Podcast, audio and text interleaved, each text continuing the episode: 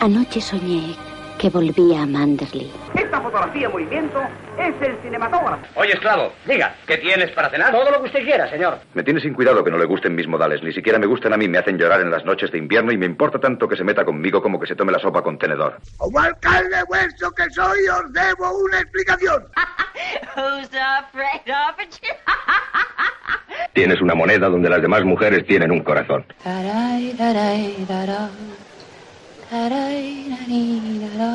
Fernando Galindo, un admirador, un amigo, un esclavo, un siervo. No diga más y juegue.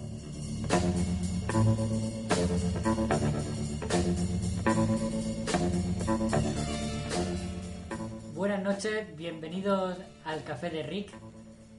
Última vez de esta temporada, ¿no? Eh, Ahora haremos un parón hasta mediados finales de septiembre y empezamos una nueva temporada. Hoy nos ha fallado uno, un asistente habitual, pero tenemos un nuevo fichaje, ¿no? Que vamos a empezar por ahí. Luis. Hola, muy buenas. ¿Qué tal? ¿Qué? ¿Te ha la película? Primero de? Sí, me ha encantado, la verdad que no la conocía. Bueno, sí, la- sabía cuál era, pero nunca la había visto. Y me ha gustado bastante, la verdad que refleja muy bien la, esa- la época que, en, la, en la que transcurre la historia y, y me ha gustado mucho. Hoy no lo hemos dicho, bueno, la gente lo, leía, lo, lo habrá leído en el título del podcast. eh, hablamos de una obra maestra, porque hasta entonces hemos, hasta ahora hemos hablado de peliculitas, pero hoy ya traemos una obra maestra. Traemos El Tercer Hombre, película que propuso Pedro. Mm, Hola, buenas. Buena. Sí, es que me hace gracia que siempre hace el mismo chiste, ¿no? De, la gente ya lo habrá leído, pero vamos a hablar de... Normalmente lo hace Raúl el chiste. Bueno, pero me hace, me hace mucha gracia. Me gusta que mantenga la tradición. Vale. O sea que Bueno, esto es como el sí. club de la comedia, ¿no? Claro, más o menos. Eh, no, bueno, yo a mí me encanta la película, por eso, la, por eso la elegí y la propuse. Y la verdad es que, bueno, la he visto dos veces, porque como estamos tardando un poquito más en grabar en los programas, aunque ahora nos vamos de vacaciones, según ha dicho el director, ¿no? Como, como el dueño del café. De vacaciones he dicho que hasta mediados de septiembre, pero creo que la última vez que grabamos ha pasado más tiempo. Bueno, pero... Pero son vacaciones pagadas. Aunque, aunque soy nuevo, también tengo, también tengo derecho, ¿no? Sí, sí, sí. Yo eh, el sueldo lo mantengo. Sí, es cero. Así que Sí, sí. en las vacaciones sigue siendo cero. Pero bueno, Oye, os he ofrecido una cerveza. Tú no me la has aceptado, pero los demás sí. Eso, Por una buena eso causa. forma parte del sueldo.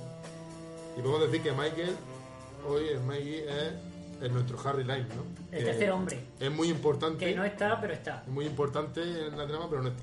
¿no? O aparecerá lo mismo de alguna manera especial. Igual aparece o no, no lo sabemos. Quizás nos llame por, por teléfono, pero vamos. Bueno, Raúl, ¿tú qué me dices? Pues nada, lo primero que no sé cómo vamos a hacer para distinguir entre cuando tenemos que hablar, para no liarnos con Luis y Luis, cómo- ah, tenemos que buscar algún mote o alguna cosa para diferenciar aquí porque tanta ambigüedad con los nombres. Digo, Ahí me, Luis, suelen, ahí, ahí me digo su- ahí Luis. me suelen decir quil- quilombus, o sea que... Quilombus. Sí, ¿Te parece bien que te llamemos Quilombus a partir de ahora? sí, sí, correcto. Vale, pues él mismo se ha puesto, se ha autodenominado denominado Quilombus, o sea que Quilombus. Bienvenido al podcast. eh, eh, vas a suplir eh, la ausencia de Mikey, como han dicho por aquí. El tercer hombre de hoy, ¿no? Y bueno, yo hoy creo que me toca a mí elegir película. Al final del, programa veremos, traeré mis propuestas. Y nada, pues Luis, la música. eh, ¿qué? Sí, Miguel no está, pero me ha dicho la música, la música que vamos a escuchar hoy de fondo. Es Fantasía en Fa menor de Schubert. ¿Por qué Schubert? Porque es vienés. Esa es su explicación. Y hoy, como nos vamos a Viena, Está totalmente justificado. Sí, sí, sí. Redondo, redondo. Yo si estuviera aquí, pues estaría... De, Sí, te contaría una historia- Estaría diciéndote que, de- nada, que está muy relacionado y vinculado a la Sí, película, pero una- básicamente que es vienés. una historia de 20 minutos. Como el café, ¿no?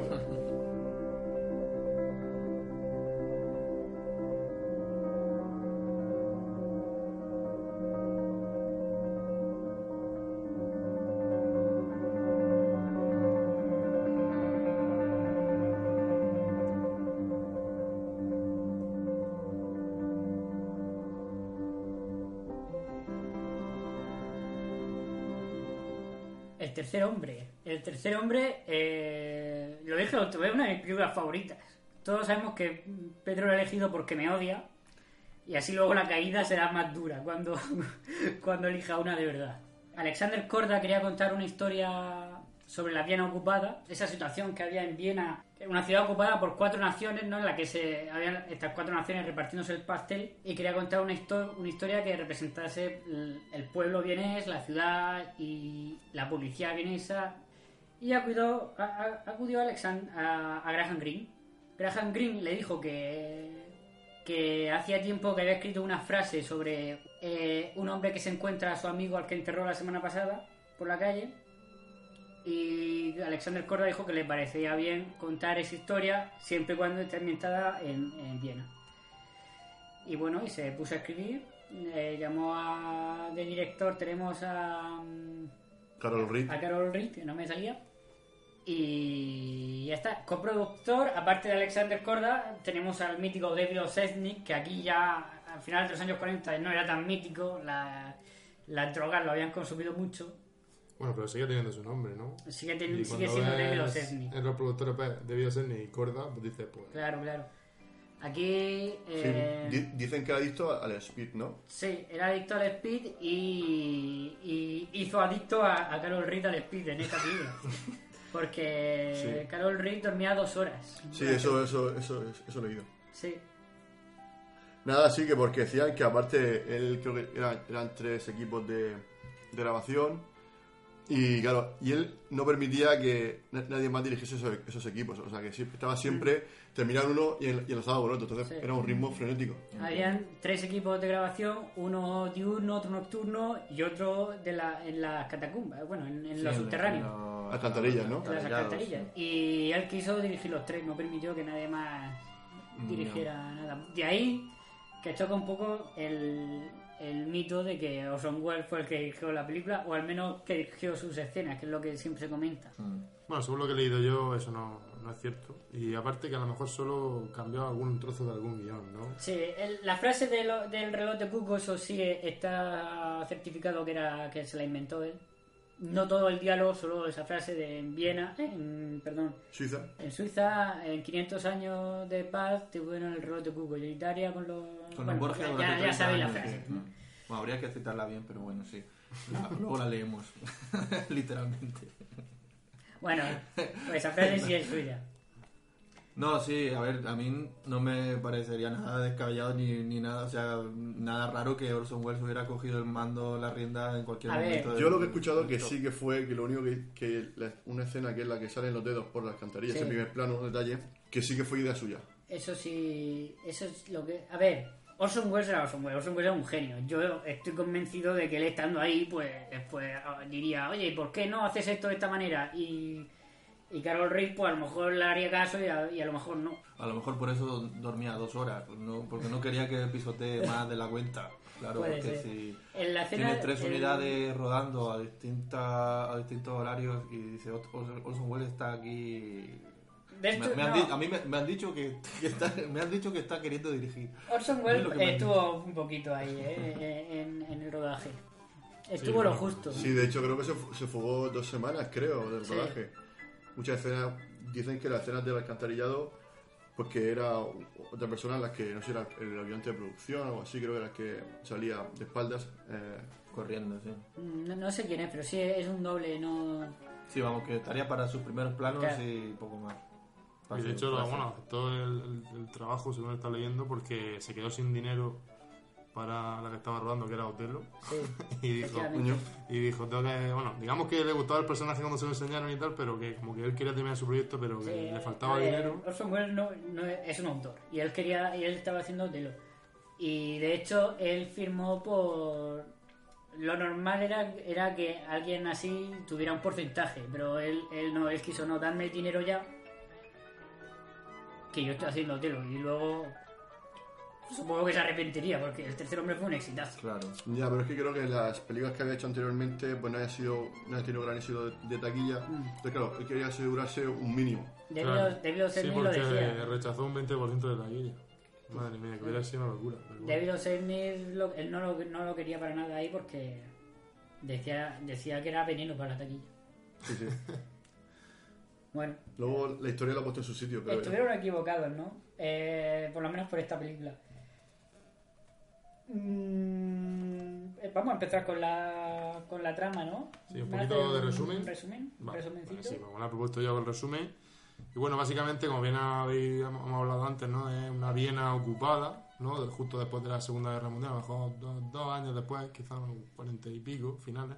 49, ¿no? Sí, por ahí. No, Eso es la película, la, pero... película es del creo- 49, yo creo que es que ocurre en el 47. Por Puede ahí. ser, puede ser. Entonces, claro, a un- un- como bien inicia la película, ¿no? Pues, todo el pueblo viene, pues se dedicaba básicamente al extraperlo, ¿no? Y aparte, al convivir en cuatro zonas controladas por distintos gobiernos, que cada uno tenía sus normas y sus formas de funcionar, pues para tener de todo en todos lados tenía que haber una como, bueno, traficantes, digamos, ¿no? Mm, No, no tenían por qué ser malos de todo, puedes traficar con pan, No, pero también puedes traficar con otras cosas. Mercado negro como... Sí, como en todos lados. A ver, es que... es que la Segunda Guerra Mundial no fue cualquier cosa. Estamos hablando de posguerra. Sí. La Segunda bueno. Guerra Mundial las ciudades estaban devastadas, no había nada. y Mucha hambre en las calles. Cuando no hay mercado blanco, por así decirlo, cuando no hay mercado legal, pues surge mercado negro. La necesidad es lo que tiene. Y Perdona, claro, después de esa introducción, ¿no? Nos presentan al protagonista, que sería Holly Martins, que es un escritor de novelas del oeste, ¿no? Que, que llega a Viena en busca de trabajo, ¿no? Porque sabemos que no es rico describiendo... Eso, eso nos lo enseñan pronto, ¿no? Y bueno, para porque un amigo suyo, Harry Lime, ¿no? que sería el personaje que va a ser, digamos, el misterio de la película, eh, digamos que le escribe y le dice que tiene un trabajo para él, Mm. pero digamos que justo al llegar, cuando, de hecho, lo dice, no ha venido a recogerme. Y cuando va a investigar a la Sí, casa de como, Harry, como que no se, sorprende, ¿no? Porque sí, ya sabe cómo quizás sea así, ¿no, Harry? Y cuando llega a su casa, le, le- bueno, el propio portero del edificio le dice que, que su amigo ha muerto. Y él mismo se dirige hacia, hacia ese entierro, ¿no? Mm. Y allí bueno, llega como, como un elefante en una cacharrería, ¿no? Todos los, los presentes empiezan a, mi- a mirarlo, ¿no? Y a ver este quién es, qué pinta aquí. Incluso un policía, ¿no? Que sería el, el, ma- el teniente Callaway, ¿no? eh, Callaway, sí. Sí, que siempre, le, que siempre Callaghan. dice, que siempre le dice Callaghan. Sí, que siempre dice Callaghan. Yo creo que a propósito para Claro, Callaghan. claro, Que sí. sería el primero en, igual, en igual hablar que- con él, ¿no? Igual que a Winkel, que dice Winkel. Y claro, Efectivamente. cuando habla con él, medio acusa a su amigo de tener negocios turbios y bueno, él eh, intenta, bueno, empieza a investigar un poco sobre la muerte de su amigo y poco a poco toda la trama se va enrevesando, ¿no? Muchos personajes secundarios que intentan engañarlo o dicen medias verdades hasta que mm, a un poco más adelante en media película, ¿no? Pues se vuelve a aparecer el personaje de Harry Lime, ¿no? Y, se- y todo se descubre un poco. Se descubre el pastel. Sí, él empieza a investigar porque ve que. Primero porque se vende en el papel de, de, de sus novelas de- del oeste, ¿no? De sus novelas baratas. Y él descubre que. Que, que es muy extraño, ¿no? Que, que, casualidad que justo cuando muere él estaban todo el mundo ahí. Estaba el médico, estaba el varón. El varón Ah, Q, sí, sí, sí. Eh, estaba Popescu. El, el, el Popescu. Y ahí dice que, que eso es sospechoso. Y luego cuando se entera que hay un tercer hombre, que del que nadie sabe nada, en el, no el testimonio oficial ese, ese hombre no consta. existe. Eh, simplemente el portero la- fue lo que vio el testimonio, pero que no fue a testificar porque no quería meterse en, en, en tur- en- vamos, en cosas turbias, ¿no? Claro, y tenemos pues un thriller que es emocionante y trepidante y con sus toques de humor, sus toques de drama, sus toques de romance. No, que quería decir que creo que el desencadenante es cuando le dice el portero que ha muerto de forma instantánea. Pero Mm. luego, luego Claro. habla, no sé si es con el conde, no sé con quién habla, Sí. que dice que eh, estaba agonizando y que ha dicho unas últimas palabras, no sé qué. Entonces, claro, eso, esa diferencia Bueno, de, de hecho, versiones, eh, es como que a él van a incluso a intentar liarlo, ¿no? Porque él no habla con el varón, digamos, Mm.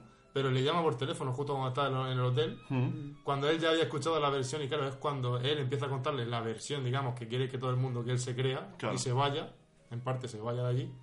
eh, él empieza a decir, bueno, aquí alguien está engañándome o, o mintiendo, y aparte también el hecho de que no paran de acusar a su amigo, que supuestamente, pues no es la mejor persona del mundo, pero no es capaz de hacer cosas tan horribles como a lo mejor eh, para tener esa opinión de él. El, O sea, claro, yo, yo sí creo que él ya era consciente que los negocios que le ofrecía su amigo Gary Line pues no eran no eran del todo honestos, ¿no? Pues Él lo dice, pues trapicheo de, de azúcar, de, de gasolina, Sacarina. de sacarina. Que él lo dice el varón, el varón Kurz, ¿no? Que dice, "Ah, en mis horas más bajas he llegado incluso a traficar con sacarina. Como si fuera lo- Claro. cocaína, ¿no? Como si fuera lo peor, ¿no? O sea, pero vamos. Pero es la normativa que pues, había, ¿no? O sea, la normativa que si había mm, cuatro países rigiendo una misma ciudad y a fronteri- con frontera y con pasaporte y rollos extraños, pues normal que, De hecho, que los mercados se, se hubiera visto no truncados. Claro. mola mucho esa policía aliada, ¿no? Que siempre tiene que haber un ruso, un francés, un americano y un inglés. En la- Como los chistes, en la, como en los la chistes. misma, en la misma patrulla, ¿no? Para ir a, a todos sitios, van los cuatro juntos Sí, a todos sí. lados. Y, y no se entiende, claro, se, se entenderá el, el americano y el inglés, ¿no? Pues los otros dos, ni idea. Bueno, eh, lo que tú dices es lo que, lo que estamos diciendo. La historia esta de suspense, de thriller de, del asesinato de Harry Lime y tal, es un, es un McGuffin para contarnos la historia de, de Viena y de la posguerra en Europa. ¿No? Que, que yo creo que él, él lo refleja súper bien. Sí. Porque vamos, la ciudad derruida, el- la, la- lo, lo hemos dicho, ¿no? El- Los trancheos, el- la, la policía. Sí, ese oscurantismo nocturno también, ¿no? Que es muy, está muy presente casi siempre, ¿no? En las calles y todo esto que...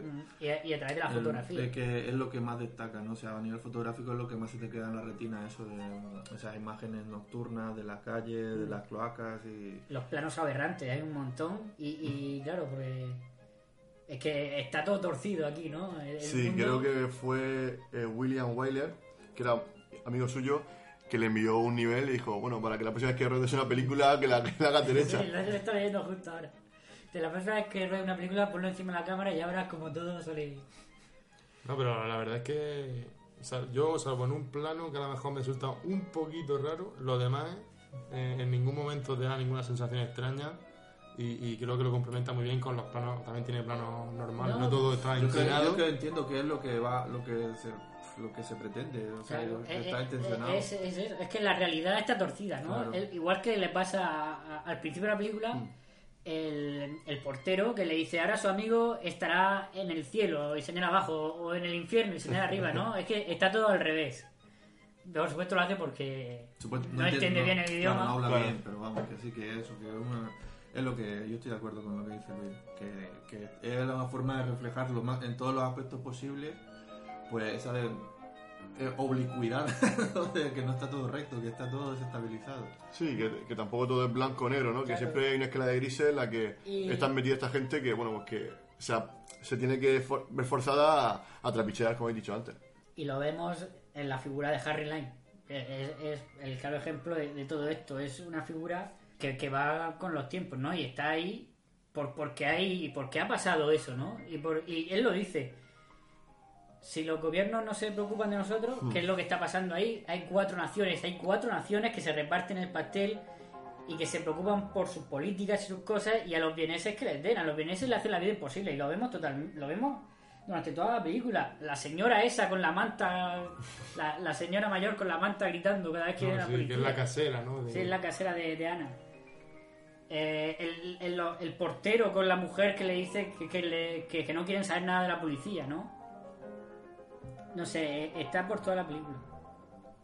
Y Harry Lime es el reflejo de, eso, es lo que permite. Es alguien que, mira por su por sus beneficios. Nadie mira por los beneficios de otros, pues él no va a ser menos. No lo hacen los gobiernos, lo voy a hacer yo. Claro, él justifica, digamos, la vileza de los gobiernos para su propio interés personal, ¿no? Él dice, pues si a, lo- a los gobiernos no les interesa a la gente, eh, yo no voy a hacer menos. O sea, Claro. que yo puedo, de hecho puedo hacerlo, y, y si a, puedo hacerlo, lo hago. a los gobiernos, lo- él lo- los llama puntitos. Si pudieran matar un puntito, si por Sí, cada ¿no? puntito que, que eliminaras Son te, te dan 20.000 20.000 francos sí, o 20.000 dólares, no, no recuerdo qué. En español el doblaje dice dólares. No, pues sería dólares. Dice, no Eso lo dice en la Noria, ¿no? Sí, en la Vete Noria. esos puntitos cuando ven a la gente en el parque de Claro. atracciones debajo. porque para lo- los gobiernos y eso, pues también son puntitos. Pues si no, no se explica que, que manden millones de personas a morir en la Segunda Guerra Mundial, ¿no? Que es lo que ha pasado. Bueno, ¿queréis que nos metamos con los personajes? Hemos hablado un poquito de Harry Lime. Mm, Sí, vamos, vamos, vamos uno por uno. Vamos uno por uno porque también se refleja en la fotografía, ¿no? Eh, Harry Lime siempre sale de las oscuridades, siempre sale de la oscuridad. Claro, su primera aparición, de hecho, él son sus pies y se le Sus ve con el gato, ¿no? Que- Y después le ilumina el rostro y todo lo Mm. demás permanece a oscuras. Eso es. Siempre sale de la oscuridad y siempre de las ruinas, ¿no? Mm. Siempre sale de las ruinas o de, o de los Y aparece las bajo fondo, bajo fondo. Es sí. capaz de desaparecer en qué momento. Sí, la, y mola la figura de la, de la sombra, ¿no? También, que, a ver, salen más sombras, pero digamos que la, prim- la principal, o sea, la primera sombra que sale en ese plan es, es la suya, ¿no? Sí. Esta sombra gigantesca proyectada en la Sí, pared. rollo Batman, ¿no? Que lo está Sí. persiguiendo, sí, así todo muy... Es que es noir, o sea, es que esto es... eh, O sea, esta película, no sé tú. Luis, que eres el experto en noir, pero tú dirías que esto es un, un noir redondo, porque... ¿No? ¿No dirías que es un noir redondo? No, yo diría que visualmente tiene mucho noir, Pero no lo consideras pero un- lo considero más un thriller que, eh, que- Sí, yo estoy con Luis. que un noir. De hecho, Carol Reid lo, lo, lo describe como un noir cómico. O sea, como, perdón, como un thriller de comedia. Hmm. Y, y es que no creo que tenga Pero sí que empieza la el estructura. ambiente noir al y, y- eh, fotográficamente sí, sí, tiene razón, sobre todo Mm, Sobre todo los exteriores. exterior noche, sí. Pero yo lo pongo más de thriller. Pues nada. Entonces, Luego también cuando va a la casa del ¿No doctor consideras también se nota un que, montón. que Ana sea una mujer fatal? Yo, yo es que... No considero que Ana sea una mujer fatal, no considero que, No. que Holly Martin sea el protagonista de un noir, mm, no considero que tenga ese ambiente de pesadilla que tiene, al contrario, que tienen que tienen de tener los noir, al contrario, esto es casi... Te, te presenta la realidad de una ciudad. No, no los bajos fondos ni te lo presenta todo. Te- la ciudad como era en, en 1947, hemos dicho, ¿no? Vale. No, por eso te he preguntado, tú eres el experto en noir. Y digo, pues no sé, a mí es que... No, no sé a si mí- experto, pero... A mí, más, más que todos nosotros, seguro. Entonces, a mí me ha parecido un, aquí a mí es que me ha parecido un noir bastante redondo, pero vamos, que, que yo no tengo ni, ni idea de, de cine. Yo lo, en lo que dice Luis estoy de acuerdo, ¿no? Por ejemplo, el protagonista no es el típico protagonista, ni ella tampoco, una acción fatal, pero la estructura sí que le veo trazos eh, de noir, sobre todo el principio, ¿no? Con todo ese de que poco a poco se... Como que el protagonista se ve mm, envuelto en algo que, que- que no conoce, ¿no? Mm. Y, y que quizá, bueno, él, digamos, por razones que él mismo no, no sabe, tiene que encontrar la respuesta, ¿no? Eh, Entonces eso sí que lo veo noir. Pero, y a lo mejor algunos planos también de, de noche, pero en algunos aspectos sí que no cuadra del todo, pero yo sí que lo veo bastante noir. Sería, yo diría un, un noir de thriller. Sí, y la, bueno, la figura así, de... sobre todo por la segunda parte, ¿no? A partir de que aparece Harry. Y, y la figura de Ana, pues yo te he dicho, no sé, vale que no sea una fen fatal Al uso, ¿no? Eh, sí, al uso, eh, estrictamente hablando, pero, pero sí que tiene, no sé, algunos toques ahí. Yo, la- yo le veo, pues esa, Pero tiene carácter. Sí. esa frialdad un poquillo. pero, Temperamental. mm, sobre todo, eh, que digamos que tiene un- una fijación por, por, el, por, por Harry, ¿no? Mm. Y este, pues digamos que se ha enamorado de ella, ¿no? Y es como una aspiración a la que no puede acceder. O sea, entonces, no sé si eso encaja dentro del perfil de, de, Fatal. Eh, pero es que yo creo que, que se enamora muy ingenuamente de, de ella. Yo- bueno, no lo sé. Hemos estado describiendo un poco los, los, los, los- los personajes, ¿no? Ya Sí, ya que nos hemos metido, Sí. pues... Nos hemos metido. Eh, eh, ¿Cómo se llama el protagonista? Aquí se me ha ido. eh, Harry, Har, no, Har- no, Harry Eh, no. Martin. Martin. Holly Martin. Holly Martins. Yo ya sabéis que para los nombres soy terrible. Me acuerdo del tuyo porque te llama igual que yo, si no. Imposible. De esto se me olvida a veces. Eh, em, ¿Qué iba a decir? Ah, sí, Holly Martins. Eh, lo hemos dicho, ¿no? Este escritor que viene y que tiene muchas luces y sombras, ¿no? Porque la película también nos habla de la amistad. Nos habla de la amistad y de la fidelidad o de la lealtad y de los límites de, esas dos, ¿no? Hasta qué punto Bueno, creo que. A ver, creo que. mm, habla bien so- sobre todo de, de, de, de- de qué prioridades tie- tiene una persona. Si está primero tu ética personal o si está antes los lazos que te unen, los lazos afectivos con una persona, en este caso de la amistad. Y eso que él al final lo que se da cuenta que aunque sea su amigo, está muriendo gente por su, por su, por su, por su causa. Sí, sí, claro. Eh, es lo que estamos diciendo. Él al principio lo defiende, ¿no? Dice, bueno, sí, seguramente pues traficaría un poco con, con gasolina tal, pero pero no, no lo hace mala persona, ¿no? Y luego descubre que, que en verdad era un cabrón que en el fondo ya lo sabía, luego se lo dice, ¿no? Dice, ¿recuerdas cuando nos corraló la policía y tal? Y tú conociste una salida y me dejaste tirado. Hmm. Lo que pasa es que no pensaba que llegaría a los extremos de. de. De sacrificar de vidas hacer humanas. que muera gente. Mm. Porque, claro, no lo hemos comentado.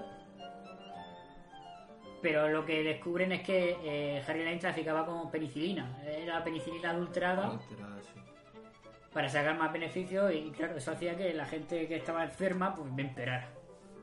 Y, y al final Moría gente por su culpa. moría gente por su culpa. Por, por el- Por esa penicilina que no, que no Bueno, era. moría gente o morían puntitos, ¿no?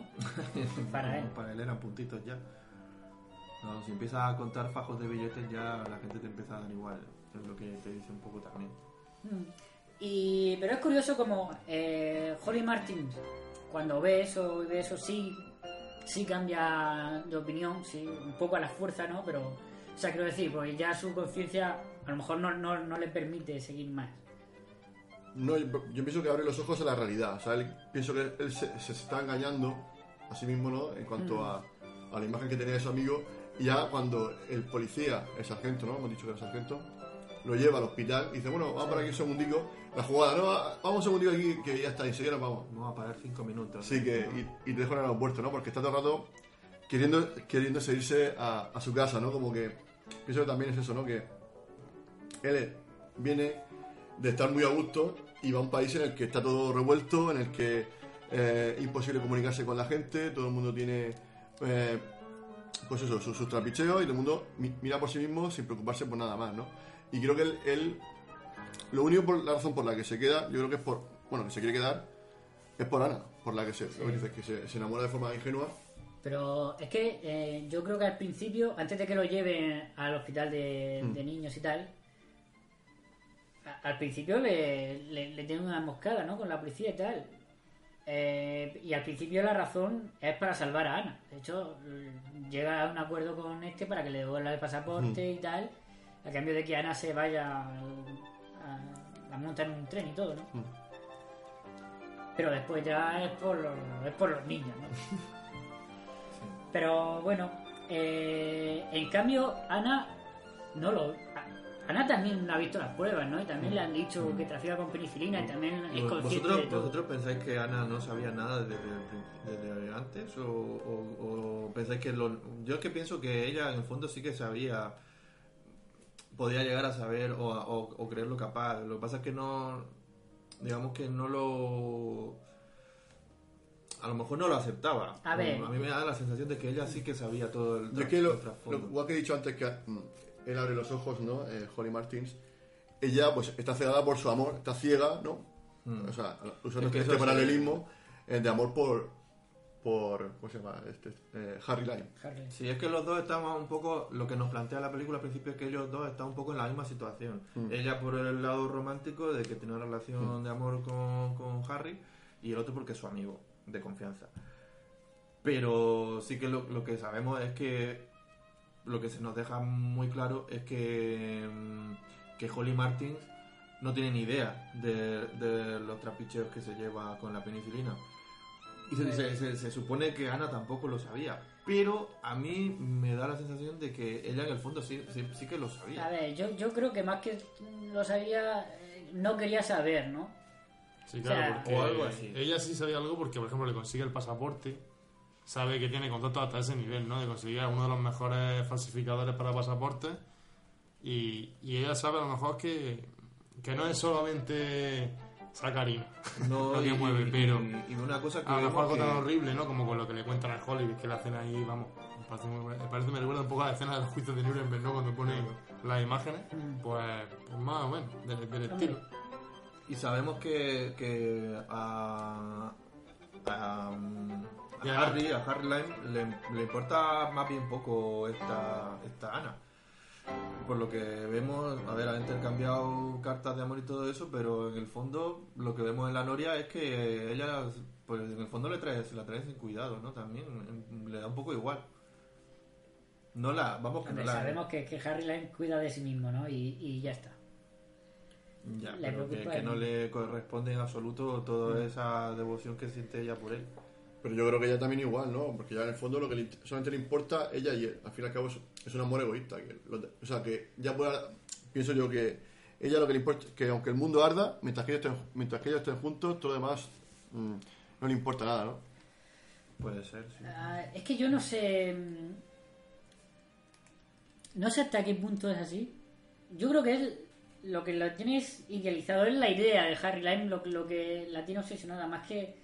O sea, ha- hay un momento que le dice a la policía: Ojalá estuvieras muerto, así estaría a salvo de todos vosotros, ¿no? Yo creo que es la idealización de Harry Lime lo, lo que ella tiene y que al final ha sido Harry Lime el que. El que le ha permitido vivir. Si no fuera- ayudado, sí. si no fuera por él, la habrían devuelto Mm. a, a Checoslovaquia, según vosotros. Sí, según el doblaje de la película, perdona que te diga. Yo no, Que- no- es que, que, que ya no, que no me acuerdo. Lo acaba de decir en la película, la tenemos puesta, lo acaba de decir. Vale, En inglés. También. Y a saber lo que hubiera sido de ella, ¿no? Eh, Checoslovaquia de aquella época. O de Claro, la- totalmente a la comunista. Unión Soviética. Eh, entonces yo sí creo que le tiene idealizado y, y, y yo también creo que es un poco, porque si vemos al principio no le echa tierra. Eh, Cuando va al entierro nadie le echa tierra y el cura le ofrece la cuchara esta que tienen para echar en tierra y, y ella se da la vuelta y se va y al final sí y yo, yo creo que es un poco le echa la culpa de de que es Harry Lime ¿no? Eh, no puede haber muerto de un accidente de tráfico es lo más cutre del mundo rodeado de sus amigos, además. Bueno. Porque es que eso también no es normal, ¿no? Que, que, qué casualidad que esté Sí. tu médico, eh, tu amigo el varón y, el, y tu amigo el, el rumano. y para llevarte. es lo que le, lo que le escapa a, lo que le escama a Holly Martin sobre todo eso. Mm, bueno a mí el personaje de Ana me gusta mucho. Vemos como ella es una actriz es- bueno es actriz ahora no antes de la guerra a saber lo que era. Ahora es actriz y, y trabaja eh, es una actriz de comedia. En cambio en la vida real no, no puede reír no se lo dice se lo dice mm, Sí, Holly. Holly Martin una vez dice es la primera vez que te veo reír El- es el payaso que llora. Riri payaso. sí, un poco eso, siempre es la- el, el mito ¿no? del payaso que en, en el escenario pues que, que sí que, que hace reír a los demás, pero luego eh, para sí mismo él tiene una un agujero ahí de personal Sí, en el que yo es que sí creo hunde. que Ana es un personaje muy trágico Mm, desde luego más que más que Harry. más que Holly Más Martin que Holly, perdón. y que, que él, él se ve yo creo que en un principio se ve como el héroe de, de sus novelas no lo dice al principio Eh, el jinete solitario de Santa Fe lo has leído la historia de un de un cowboy que va que va a averiguar la, la verdad sobre su amigo muerto A mí me recuerda más a Humphrey Bogart, ¿no? Por el tema de, de investigar, de esa- esas películas que, bueno, como decía, del cine negro, pues eso, de Halcón Maltés, así, que está pues, queriendo sacar, esclarecer un poco lo, lo que está pasando, ¿no? Vamos, así, bueno, lo que es a nivel de visualmente, no sé si... Hombre, Otro elemento noir que también está ahí un poco el La gabardina, el sombrero, por eso. Sí, pero es que la, la actitud no tiene nada que ver con, con Humphrey Mm. Bogart. ¿no?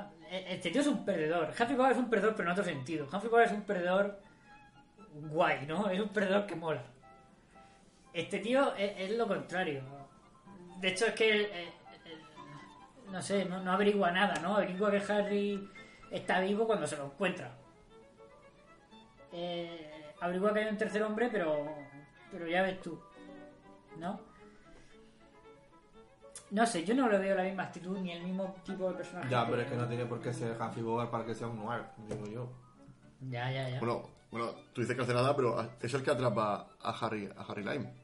O sea, para, si para ti eso no es Sí, bueno. cuando están cuatro gobiernos, están cuatro gobiernos eh, en busca y captura detrás de él, que se ve en la, en la última escena como están todo el ejército, todo detrás de él, que se ve muchísima gente, esos primeros planos de las caras, todos mirando así para, para los lados.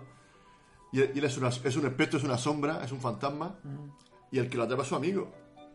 Sí, sí. Te quiero decir que Pero para mí el- sí que es un poco... En el fondo, el disparo lo, lo da el Caraway. Es el que le dispara y el que hiere y el que lo, lo deja atrapado. No puede salir por la rendija porque está cerrada. No, él, él le, él le suplica, Harry Lime le suplica a. a. A Holly Martin. a Holly Martin que, que, que lo mate, se lo suplica con la mirada, porque dice: para que lo haga el otro, hazlo tú que eres mi amigo. Pero yo sí creo que en el fondo es el otro el que le ha disparado y el que lo ha acorralado. No sé, e- es el otro el que lo mata, pero yo creo que es por. a petición de, de Harry. No sé, ya cada uno. Pero bueno, pero gracias a él consiguen, eh, le hacen la emboscada esta en el café. Que tú dices Sí, que sí, sí. Para, mí es, para mí es una pieza clave en la captura de, de Harry Lime. Tú a lo mejor le, No, no, no. le quieres dar importancia porque no, no es Humphrey Bogart, pues como él dice, pero para mí sí, o sea, para mí sí que... No, pero es que que no sea Humphrey Bogart no lo hace un personaje menos interesante, ni. ni Ah, yo entiendo que la actitud es, es diferente. claro, Eh, ni, ni que sea sí, sí, menos. sí. ni que no sea una pieza clave. Es una pieza clave, pero.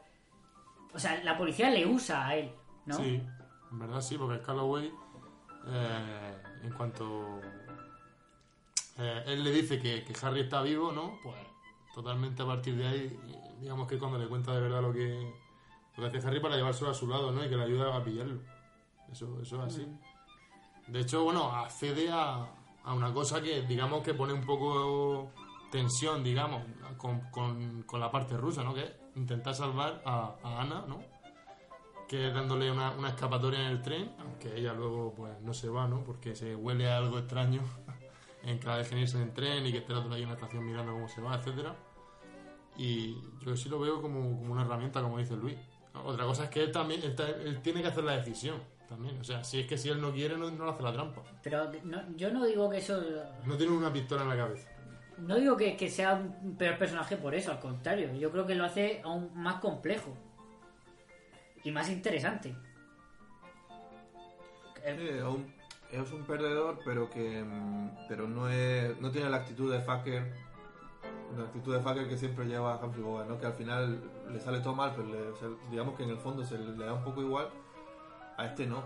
A este, este digamos, no, empieza siendo un, perdedor. De hecho, se nos presenta como un, un escritor medianamente de éxito. Bueno, Bueno, yo creo que ya en un principio se lo deja claro. pero... eh, Pero es extraño, ¿no? Porque conforme llega, Hombre, alguien pero- le conoce. Ha leído su lo novela. reconoce, aunque sea, aunque Sí, no sea. Y le dice, y que le dice, un fan. y le dice la mejor frase que, que se te puede decir Vale, claro, pero que no es que sea- me gusta leer tus aunque historias, No sea James Joyce, yo qué sé, pero. le dice, le dice, aunque dice, lo que más me gusta de su historia es que puedo pensar en, puedo pensar en otras cosas mientras la leo, puedo hacer cosas mientras la leo. Entonces dices tú, guau, es que le ha hecho un cumplido increíble. Que sí, que no, que su libro a lo mejor no son la repera, Y pero digamos ese que- comentario luego le causa la muerte. El, el karma. Luego lo- el karma. Eh, Ese, ese, ese personaje, por ejemplo, yo cuando muere, eh, lo veo un poco en plan de, "Oh, ¿por qué muere él, no? Que era el que, el que bien a todos. Claro, y eso es muy inteligente. Lo invitan a que dé pues esa especie de foro, de charla, ¿no? Donde, donde hable que hable como de su obra, ¿no? Le, hacen preguntas y todo esto. Que esa escena está muy bien, porque lo ves. Sí, lo comentábamos antes con Perico cuando aparece el rumano. Sí, acuerdo sí. Sí, pero, pero incluso, incluso antes de eso, que Como el futbolista. lo, lo coge, lo coge un taxista y lo mete en el taxi y Ah, sí, la sí. fuerza. Y Sí, él dice, sí, pero, pero, esa- pero me sí, vas a matar. Pero esa escena es ¿a genial. dónde ¿eh? Esa me escena Sí, sí, porque va, ent- entra al hotel, ¿no? Y de pronto dice... a gritarle de va a matarme, va a matarme y conforme llega ya es la convención esa de que se, que se haya comprometido, ¿no? Porque ya, claro, tanto él como nosotros, el espectador, ya se ha olvidado de la Ya no hemos olvidado de la, de la conferencia, conferencia. y del tío. Claro, todos pues pensamos que lo, que lo van a secuestrar o que lo van a matar en cualquier momento. Porque ya... Y más en la versión española, que no entiende nada de lo que dice ni el... De, ni el, de- de- No, pero en la iglesia también. Es que la- la- en, en original era así. Claro, el tío eh, habla alemán y. y, y Holly- y Porque Holly yo pienso que la película te mete... mm, tú, tú estás de, de parte de, de Holly Martin, ¿no? O sea, tú, tú, tú eres él, entonces claro, Claro. Él, él no entiende nada, pues tú tampoco, ¿no? O Claro, sea, la, la historia está contada desde su punto de vista. creo que eso, eso lo refleja muy bien el, el director aquí, Carlos Rick. Ujú. Y de hecho, eh, si la, de hecho, si la ves subtitulada, en versión original subtitulada, meten la gamba porque a veces sí subtitulan algunos de esos diálogos que en el original no están no están subtitulados. Me estoy fijando ahora. Pero bueno, em, A no ser que sepas alemán ya para que. Para que. bueno, pues entonces sí. No te da igual. Eh, hay, hay más personajes secundarios. No hemos hablado de los principales, pero acabéis de mencionar al rumano Popolsku. Kopescu. Cope- ¿Cómo es? Popescu. Kopescu. Popescu. Tenemos al barón Kurz, Ujú. violinista. Eh, tenemos a- Doctor al doctor Winkel. Winkel, Ah, el Winkel. o Winkel, El Winkel. Callaway. mm, Callaway, que, que a mí me encanta eh, como personaje, Sí, sí. me parece muy bueno. Así con su boina está, está muy conseguido. Sí, un tío que sigue las reglas, pero. Pero. O sea, un, un tío muy británico, ¿no? Que sigue las reglas y tal, pero bueno, que. Que, es, eh, que en el fondo pues se apiada de este Holly Martin y se apiada un poco de, de, de Ana sin comprometerse demasiado porque deja que los rusos se la lleven, ¿no? En un principio. A mí cuando van en el coche con él, con Holly Martin y, y el sargento, me, me, me recuerda un poco la escena esa de- del coche también de Casablanca, así los dos. Esa escena con el policía. Es que es una película que se la compara mucho con Casablanca, ¿eh? De- y, y yo lo entiendo. Y es un poco el- la versión perversa de Casablanca, ¿no? O, También posguerra, ¿no? claro, en el, en el sentido de que es la posguerra, pero claro, mientras que la chica está enamorada en, en Casablanca del héroe de la resistencia, del, del- del que salvará a Europa del- de, los, de los nazis y tal. He hecho posguerra, Casablanca es guerra, es, Sí. es antes, justo cuando va a empezar la Segunda Guerra Mundial, esto es posguerra, pero es la versión un poco retorcida, Pero decir. que- Aquí es lo contrario, aquí está enamorada de, del, Del villano, del digamos. villano, sí. Y el, y el otro, pues mientras que Humphrey Bogart, pues, un personaje que mola mucho más, que también es un poco el, el el que en un principio también era un poco revolucionario y tal, pero que tuvo una actitud de más de tirado, ¿no? Y luego pues tuvo ese desengaño amoroso y se retiró. Y aquí es el contrario. Aquí es eh, eh, como si fuera Holly, eh, como si fuera Holly Martin, no, como si fuera Harry Lime, pero con también su, su- con más luces, ¿no? O sea, Harry Lime es la sombra, eh, Holly Martin tiene más luces y sombras. Bueno, ¿qué iba a decir? Perdona. Nada, que como estábamos viendo otra vez la película, eh, hay un momento en el que en la trama que no, que no se llega luego a bueno, yo no me he dado cuenta si se vislumbra luego o se dice por qué o quién, que, que el portero, ¿no? digamos que cita a Holly ¿no? para hablar con él, para decirle la verdad, ¿no? Es por, la- por la ventana. Entonces se da, se da la vuelta y es como que ve a alguien, ¿no? Y se queda como en shock. Y entonces luego por la noche cuando llegan a la casa para hablar con él junto con, con Ana, eh, pasa lo de la policía, que está ahí la policía y el niño empieza a gritarle Ujú. que, que, que él lo ha matado, que no sé qué, ¿no? Sí. Es Harry, ¿no? Harry Lime mata al portero. Sí, entendemos que sí. Entendemos que sí, pero eso es lo que más me gusta. Porque Entendemos que sí. eh, luego mm, se te olvida. Mm, Conforme va apareciendo y, y pasa lo de la noria y pasan más cosas, no es algo. Es como un pequeño detalle. ahí. Es que la escena esa del niño es como la más surrealista de todas, ¿no? Pero porque yo pienso que quiere transmitir que ya eh, la guerra afecta a- a- hasta, hasta la ino- hasta puede afectar hasta la inocencia Sí, de un sí, niño, que todo, todo es corrompible, hasta la inocencia Claro. de un niño. Es que. En el- en ah, claro, todo eso viene porque al principio. Pero sí que es responsable un poco de que se muera. Porque no para de investigar. Es verdad, no para de intentar sonsacarle al hombre y el hombre no quería hablar con él y su mujer, no hables con este hombre americano. Y él ahí, R, sí, cariño. Y luego por la ventana, sí, sí, vente luego que, que te Es que también, tal. que poca discreción, ¿no? El hombre también dice, Pues no, no quiero, calle, no ¿eh? quiero decir nada, pero te abro la ventana ¡Pase te- luego! Esta noche te lo cuento todo, tío. Y claro, el otro está con su gato ahí. Me recuerda pues, al típico. Es que, vamos, no sé, yo lo que, lo que intuyo que es el típico hombre así de pueblo, aunque esté en Viena, sin estudios, ¿no? Pues que no ra- realmente ni siquiera de, Claro, la situación, ¿no? un buen hombre, ¿no? Que, que en el Sí. fondo ve que el otro está preocupado y quiere ayudar. Y, y- pero yo me refería. En, una escena anterior en la que ellos dos discuten y lo ve el niño que se le cae la pelota, Hmm. que está jugando con la pelota. Y luego el niño es el que dice, ha sido el que... lo-". él no. Es como que ese niño que se está guiando en ese ambiente de posguerra en el que todo está corrompido, él juega ahí. y- Él juega y- ahí, claro, Y, y- llega un momento en que no distingue ciertas cosas. Claro, para él, por ejemplo, que muera y un hombre... que, muera un hombre es lo normal. Claro, no le parece... y de hecho, él lo dice como un poco en plan juego. Él, Mm. él cuando la que te le dice ha sido él, Mm. no se le ve asustado ni preocupado. El niño, quiero decir. Claro, Sí, sí. ¿no? el niño lo, lo está lo está empujando, lo, lo Bueno, toca. es lo- cuando ves que- al asesino es tenerle un poco de miedo, ¿no? Sí, un poquito. No, porque el niño fue testigo de que cuando él cuando, cuando el, el- el portero lo echó porque estaba cabreado, ¿no? Pues le dijo, deja de, de preguntarme cosas que no quiero saber Mm. nada. Y el niño estaba ahí cuando lo echan. Entonces, pues dijo, Mm. "Esto- esto lo mató porque se peleó con él. Claro.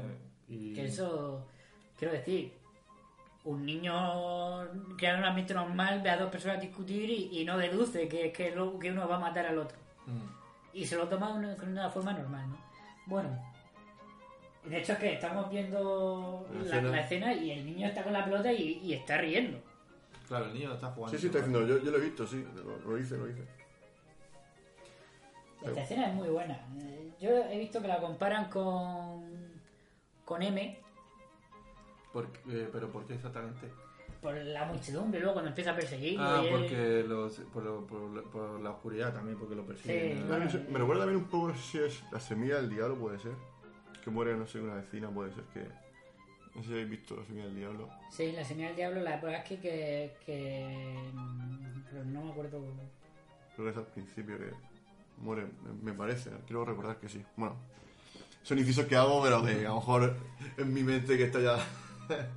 la Nada, atención. siempre, pues, lo- siempre pueden haber por ahí referencias escondidas Claro. que luego no, muchas veces nadie, Hoy, nadie cae. hoy, hoy nos hemos sacado la sección de, de, de remake encubiertos. Eh, Tenemos una sección de remake encubiertos que la lleva Raúl. Es Ah. el encargado de la sección de remake encubiertos. Pero hoy, Pues adelante. Bueno, no hoy, no ha hecho los deberes. no es una sección, sí, eh, va saliendo según... Hoy la has hecho tú, has dicho que esto se compara con M, con Casablanca, no sé qué. Y bueno, lo que, lo que sí que vemos eh, la mayor parte del tiempo son estos planos aberrantes, ¿no? Que, que, que es muy... No lo hemos, no lo hemos Sí. comentado, pero esto es muy expresionista. O Sí, sea, sí. eh, ahora al decir M también es verdad que a mí, viendo planos de la escalera, del edificio, el rellano y todo eso, a mí me recuerda mucho a M en ese sentido. Un poco surrealista, ¿no? Vas pues, corriendo por Viena de noche y te persigue un niño de unos 7 años.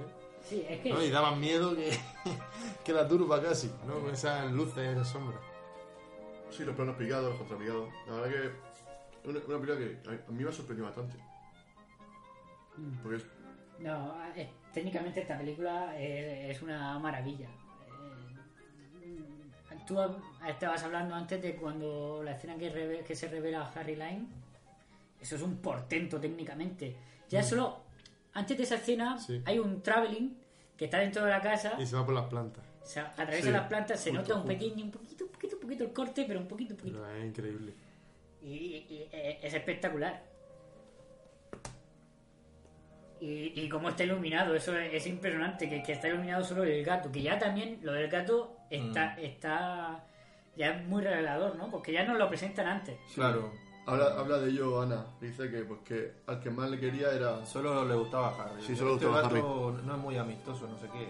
Sí, solo le gustaba a Harry. So- so- es como Como ella. es como ella, Mm. So- solo le es fiel a Harry. Claro, y el y, Ana, eh, no sé si fijaste, tenía un albornoz que ponía HL, ¿no? O sea, Harry Line. Que ten- dormía con su albornoz puesto y todo. O sea que su nivel de chiflada. de Sí, bueno, era, eh, era alto. estás obsesionada, obsesionada, yo creo, con su, con su figura, ¿no? Con, con la imagen que, que, que él proyecta. No, y también yo lo entiendo. O sea, quiero decir, y se, presen- se transmite muy bien en la película, ¿no? El, la, la figura de, de Harry Line, sobre todo. Mira, eh, qué, mira qué nivel. Aquí ese plano. No, de- pero. de- decir. Sigue. No, no, no, nada. No, hombre, yo pienso- diciendo algo ver. de, de Ana. Es que para mí, eh, el Harry Line es como si fuese el padrino, digamos, ¿no? Porque es un mafioso y, y, y de hecho, pues, si tú ves el padrino, las mujeres, pues, lo asumen como algo normal, ¿no? Lo que pasa, pues, oye, pues esta gente mata, pues bueno, forma parte. Mientras que traigan el pan a, casa, para mí es un poco eso, ¿no? Que, Sí, pero en el padrino también es un poco de eso de no quiero saber, ¿no? O sea, eh, obviamente son conscientes de que. Pero ella también. que, eh, y, y- y yo aquí también lo veo, incluso cuando es que le, le echan las pruebas a la cara, ¿no? Se las tiran. Pero aún así, Y ella dice, sí, pero. Ojalá muriera para que no pudierais cogerlo. ¿no? Claro. O sea, Pero es Harry Line, ¿no? O sea, sí, es malvado, pero es, es mi Harry Line, ¿no? Eh, pero es que yo entiendo, porque eh, aquí entre Graham Greene y, y el director Carol Reed. Carol Reed, ya digo para los nombres soy malísimo, eh, te, te crean un personaje que, que es totalmente atractivo. Y yo, yo me identifico con Harry Lime, quiero decir, es un cabrón, mata gente, pero coño, eh, eh, lo ¿Tú también a- adulteras penicilina, Luis? No, pero quiero decir, eh, Porque ya no venden. Que si no. tras la Tercera Guerra Mundial, Ahora con, con codeína. eh, qui- quiero decir, yo entiendo más, más a, a Harry Lime, aunque no esté de acuerdo con él, que a todos los demás. Y, y es que te presenta una figura muy atractiva. Y, y yo entiendo que, que Ana se... Es que es Orson Welles. Orson Welles era así. Claro, es eh, una Orson- figura Orson Welles magnética. Tenía el carisma, tenía... el- Imponía, impone- una figura imponente. ya solo físicamente, es que aparte la actuación que, que hace Orson Welles aquí es que es, in- es, es totalmente moderna. Sí, Tú no. también duermes con un, con un gato y un albornoz que pone OW. Sí. Orson Welles. No, pero su- la cara que pone. Claro. eh, esa sonrisa que Cuando hace. se le ilumina Sí. la cara No, y hombre, ve, está y claro ve que, que, el otro lo, ha- lo ha- que lo ha visto. llena la pantalla como, como Es poco. increíble, ¿no? Un cabrón. No Luego sé, también, yo- bueno, su, su escena de la Noria, ¿no? Con, con Claro. Orson Welles y él, ¿no? Que cuando, cuando, sobre todo, yo me sent- o sea, yo, yo a mí casi que se me ponen los pelos de punta cuando abre la puerta. O sea, porque, en plan, porque tenía cara totalmente de, de, una, de una paz interior mientras abre la puerta diciendo tú, eh, ¿vas, a tirar, vas a tirar a tu amigo. ¿eh? Y de hecho el otro se agarra. El otro se agarra a la puerta diciendo, no te va a ser tan fácil. Y- en plan, así es imposible pero- que me tires. Y, y el otro y el otro le responde con una naturalidad normal, una naturalidad total, le dice, no, no, es que llevo una pistola aquí, te podría, te podría disparar y desde esta altura nadie Na- busca, nadie busca un nadie agujero de bala". buscaría un agujero de bala, ¿no? Y lo dice como... O sea, es un poco psicópata, ¿no? Porque, o sea, esa, esa, esa falta de sentimiento denota ser un psicópata. Vamos, no sé cómo lo veis vosotros. No, más bien de. Yo soy un profesional. Un poco de. eh, no creas que simplemente cogerte y tirarte de cualquier manera, ¿no? No, pero si yo- quisiera hacerlo, lo haría de Yo otra lo que pasa es que sí que creo. A ver, ellos dos tienen un bagaje, un bagaje ¿no? Y, y eso nos lo muestran muy bien. Que ellos dos tienen una historia y, yo creo que nos muestra también muy bien que, Harry Lime era el que iba a la voz cantante y el otro era un poco el segundón y el que iba a su, a, su sombra, ¿no? Y, y yo creo que Harry Lime podía confiar plenamente entonces de que el otro haría siempre lo que él diga y yo creo que por eso se lo trae a Viena. Hmm. Lo invita por. Y, y a lo mejor para encargarle también Claro, algo. no, y se lo dice. Yo creo que él es consciente de que el del doctor Winkel y del tío del perro y el otro realmente no se puede fiar. Eh, Pero los otros están ahí sacando un beneficio, ¿no? Claro, eso- de hecho se lo dicen. Tú eres la única persona en la Claro. que, con la que sé que puedo confiar. ¿no? Sí, porque si él hubiera querido matarlo, no va a la Noria. No, no lo trae, es a- que- no lo trae a Viena. No, y, y ya después de, de habérselo traído y de que esta después de investigar y tal, si hubiera querido matarlo, no necesita mm, ir a la Noria a abrir la puerta. Digamos Claro. que, que hubiera, lo hubiera, se hubiera cargado, hubiera mandado a alguien que lo matase de cualquier forma antes de, de acceder él ahí a... Entonces él va porque quiere hablar con él realmente. Y de hecho eso lo dice, que él eh, que avisó a la policía y que saben que él está vivo y dice, vaya, eso, eso es un inconveniente, ¿no? Pero bueno, como si tal cosa. Y... Y que han, y que han abierto su, el ataúd y que han visto que, que no estaba él, ¿no? Bueno, yo ahí, vi ahí técnicamente tengo que decir que vi un fallo de récord en el, en el montaje. Había, un- había un corte raro, como apunte así negativo para, pero ya es muy insignificante. Que un momento en el que Orson Welles se, se, se pone así un poco la- el abrigo, se- como que se lo acomoda un poco y meten el corte justo a mitad de que se lo está acomodando. Y en el siguiente plano sale ahí como, o sea, con el este ya puesto. O sea, que- Vaya, y- punto negativo para Carol Reed. Ay, se notó mucho, se notó mucho. Pero de todas formas, eh, tú dices lo, del- lo de la continuidad en esa, en esa escena, la continuidad del... Porque lógicamente eso está hecho en estudio, ¿no? Con, con, Pues, con retroproyección. Sí, se entiende que Y, sí. y se ve el círculo perfectamente por las ventanas. Mm. O sea, yo- eso está hecho... Está muy bien hecho. Está hecho exacto. O sea, y dura lo que dura un círculo de la conversación. Lo que dura el giro de la Está bien calculado, ¿no? El Mm. tiempo. Bueno, pues no sé, era solo ese pequeño apunte. Sí, ya no es la obra maestra que pensaba que era. Maldita chaqueta. Puedes quitarla de tus películas favoritas solo por eso. Mm, llevamos casi. Llevamos 55 minutos hablando. Sí, va- vamos a. Eh, Podemos ir por la escena. Sí, vamos a ir a favorita? por la escena, sí, porque ya se nos va. ¿Sí? Pues. Sí o no, último comentario de cada uno. Sí, pues sería favorita, ya lo coment- Bueno, podemos comentar el final antes, porque es un final Ah, ostras. maravilloso. El o sea, final Hombre. es un gran final. Yo, yo lo haría. Sobre todo la parte de la cloaca y, y el final. sí, podemos comentar. Sí, el final y, y el epílogo, digamos, ¿no? Claro. Sí. A ver, porque en esta, en esta película hay sobre todo dos escenas que han pasado la historia. Ese final y la presentación de Orson Welles, que se dice que es la mejor presentación de un personaje jamás hecha en el cine. Yo no sé si eso es así o no, pero puede ser. porque Puede ser. Hombre, dependerá de los gustos ¿no? de cada uno, pero es una que- de las mejores es eh, brillante. sin duda. Es brillante. Y luego, eh, venga, las cloacas. La, la has dicho, no sé... Lo ha hecho Perico. Sí, bueno, persecución. eh, es que esa persecución eh, para mí es una, una obra de arte desde, desde que empieza en el café, ¿no? Porque ya la habíamos visto antes, ¿no? Al propio, al propio Jo- Holly Martis eh, escapando, ¿no? De, de esos dos hombres de Popescu, corriendo entre las ruinas, incluso cuando Sí. huyen de la, de la turba van por unas escaleras rotas, ¿no? Pero en ese momento se ve aún más grande, ¿no? Es como un descampado de varias casas totalmente destrozadas, ¿no? Y Harry va corriendo mientras le persiguen eh, policías de todas las nacionalidades con perros. Entonces, claro. Y, conforme llega al parque, ¿no? Intenta abrir un- una, alcantarilla, ¿no? Porque digamos que se mueve en las por las cloacas, por las catacumbas. Claro. Quizás porque es una rata. claro, pero el momento incluso, rata, cuela incluso el, el cómo hacen, o sea, cómo está, no sé si todas en esa época serían así, todas las cloacas, pero se abre por partes, ¿no? Porque es una escalera de caracol. O sea, no era uno- simplemente una, una tapa de alcantarilla que bajas por una escalera, sino que, que es como más cinematográfico, ¿no? Y ese momento en el que estás viendo partes, tú sientes la tensión, ¿no? Y luego cuando llega el primer policía y se meten para abajo, y él aparece corriendo por todos esos pasillos, ¿no? Que tienen eh, mucha... Es muy Hitchcock, yo creo que esta película también. Yo la veo. Sí, mucha tensión. esa escena Es la que- relacionan es que mucho con. Es, Ah, es más thriller suspense que... Que a mí me recuerda mucho también, yo sé, con la muerte de los talones, ¿no? Que el personaje no, te- no tiene muy claro lo que pasa, pasan cosas. De, de hecho, los dos actores que se barajaban para los protagonistas Sí, James Stewart, ¿no? eran Ja- James Stewart y Cary Grant. Que digan, sí. Que, vamos, la película debe ser totalmente distinta, ¿no? Es que no tendría nada que ver. Nada que ver. ¿no? Pero eh, bueno, esos son dos. Son la- la- las dos estrellas de Hitchcock, ¿no? Eh, sí, las escenas, la, o sea, la- las cloacas. Las cloacas. Es que es espectacular, ¿no? Como están hechas. Hay, hay parte rodada en estudio y parte en las cloacas de verdad. Es que, bueno, parece ser. Bueno, yo lo que. Yo el- supongo que el, el espacio grande con el agua será la, la cloaca real. Mm, yo lo que he leído fue que el, eh, este Orson se, se negaba a, a rodar ahí con toda la peste, no sé qué, que es por el frío, la humedad, no sé qué. Se negó.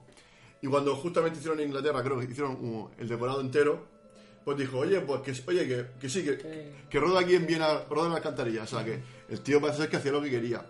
Se Sí. fuga dos semanas. De, de- de que de todas formas estuvo lo justito, ¿eh? Porque ya sabemos, ya hemos dicho que estuvo los primeros planos y ya. O sea, pero bueno. Pero bueno, sí, pero sí hay partes que rodada en, en estudio. Una escena fantástica y una persecución, es que eh, está rodada, es que es, maravillosa. La oscuridad, el juego de luces y sombras, el chapoteo del agua, es, es- es impresionante. el eco, como hay momentos que se queda él parado y empieza a escuchar, se, se- se empieza a asomar por, por las bocas de, los túneles y empieza a escuchar voces así, por una alemana, no sé qué, y como eh, te transmite, ¿no? Que dice, hasta que, hasta que toma la, digamos, el túnel correcto, ¿no? Como, a mí esa escena me, me encanta, Y ¿no? los, y los primeros planos de Orson Welles, cómo Sí, bueno. se, se le ve cada vez que, que está más acorralado. Me encanta, la verdad Es que... impresionante. Eh, Bueno, decir que también esa escena, bueno, simplemente... Que me ha recordado mucho al fugitivo. Yo creo que también hace un poco Bueno. de homenaje sí, fugitivo. puede ser, sí. no sé si no, no sé qué, opi- qué opináis. Sí, sí a- ahora que me viene imagen a la cabeza del fugitivo, obviamente, seguramente el director de, También, habría hombre, visto no, esta no película. era, no era cloaca, era el, el, túnel. el túnel de la Presa. de la presa. Pero sí, es, es muy similar.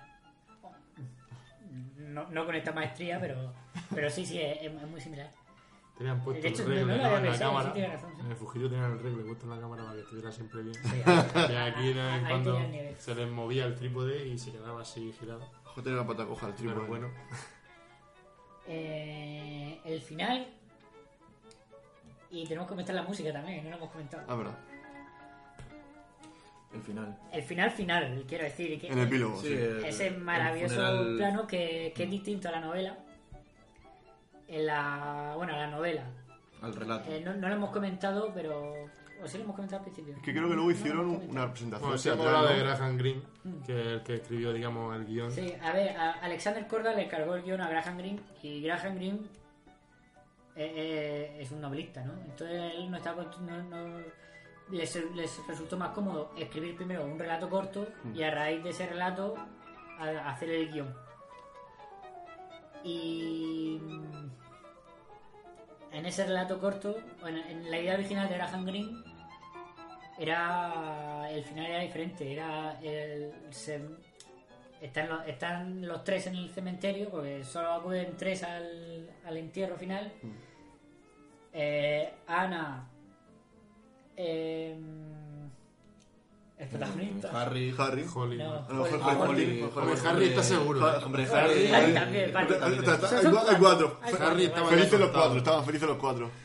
Eh, En su primer funeral no estaba. su primero, no. Holly, Anna, Calloway Ah, y Harry. Eh, entonces lo que pasa es que primero se va Ana. Tiene un- hay un par de, de, de diálogo, un par de líneas de conversación con, con Calloway. Y se, y se va Holly. Alcanza a Ana y, y se ve como se cogen de la mano. Ella le coge del brazo. Ese es el final de. Que dio Hemingway y el que. Y el que defendió hasta que lo vio en la película hecho. Después a él, Hemingway, madre Hemingway. se me va la cabeza. Bueno, Green. Green. Greene, sí que se, se- yo he leído que es que llegó a discutir bastante con- Sí, sí, por sí. cambiarlo, ¿no? Y. Pero vamos, Y, menos no, mal y que... Carol Reed dijo que, que, que no, que, Que sí. que- que no tenía sentido y que esto es como. Después, de, si, después hubiera, de todo... si se hubiera rodado en América, al final hubiera sido ese, ¿no? Pero esto es Happy ending, claro. Pero estamos, estamos de acuerdo con, con Carol Reed nosotros, Sí, ¿verdad? sí, Porque al final de la totalmente. película... eh, De todas formas, creo que David Selznick también defendió la idea de, de Carol Reed. De todas formas, he leído. A lo mejor vendería más todavía, sí. ¿no? el- Pero no, es que he leído las dos versiones. Que, que Carol, que el David Selznick defendió a uno y otra gente dice que defendió a otro. Seguramente estaba tan puesto que no sabía, no sabía, no lo sé. Que Eh, defendía a todo el mundo, ¿no? De todas formas, en muchas partes, y creo que en Estados Unidos fue así, y aquí, aquí en España también fue así, cortaron el final. Cuando se le veía ya acercándose, cortan antes de que, de que llegue a Antes él. de que llegue. Madre mía, pues eh, eso es, eso es Nolan, ¿no? Eso es un Eh, origen. eh, Eso es la peonza. Es la peonza Ya que no sabemos de sabemos. dónde sacó Nolan la idea.